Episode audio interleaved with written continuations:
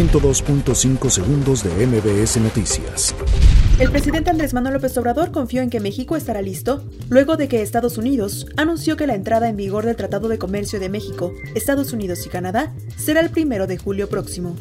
El gobierno mexicano reportó que aún siguen varados 2.666 connacionales en distintos puntos del mundo derivado de las restricciones de vuelo por COVID-19, mientras que 10.479 ya han sido repatriados hasta este lunes 27 de abril.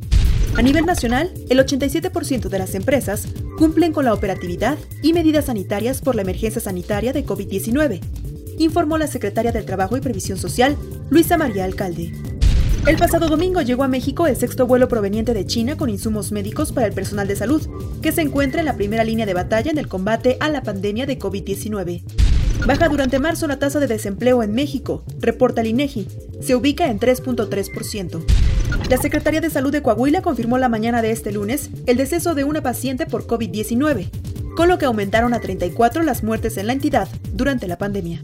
En medio de la pandemia por COVID-19, la Secretaría de Relaciones Exteriores dio a conocer la guía para el traslado de restos o cenizas de personas mexicanas que fallecen en el extranjero para su disposición final en México. El líder norcoreano Kim Jong-un envió este lunes un mensaje de agradecimiento a un grupo de trabajadores que lleva más de dos semanas sin publicar imágenes recientes del líder mientras circulaban informaciones con diversas conjeturas sobre su estado de salud. Si bien durante el mes de marzo los feminicidios registraron una disminución de 15.2%, los homicidios dolosos en agravio de mujeres observaron un aumento durante el mes pasado. 102.5 segundos de MBS Noticias.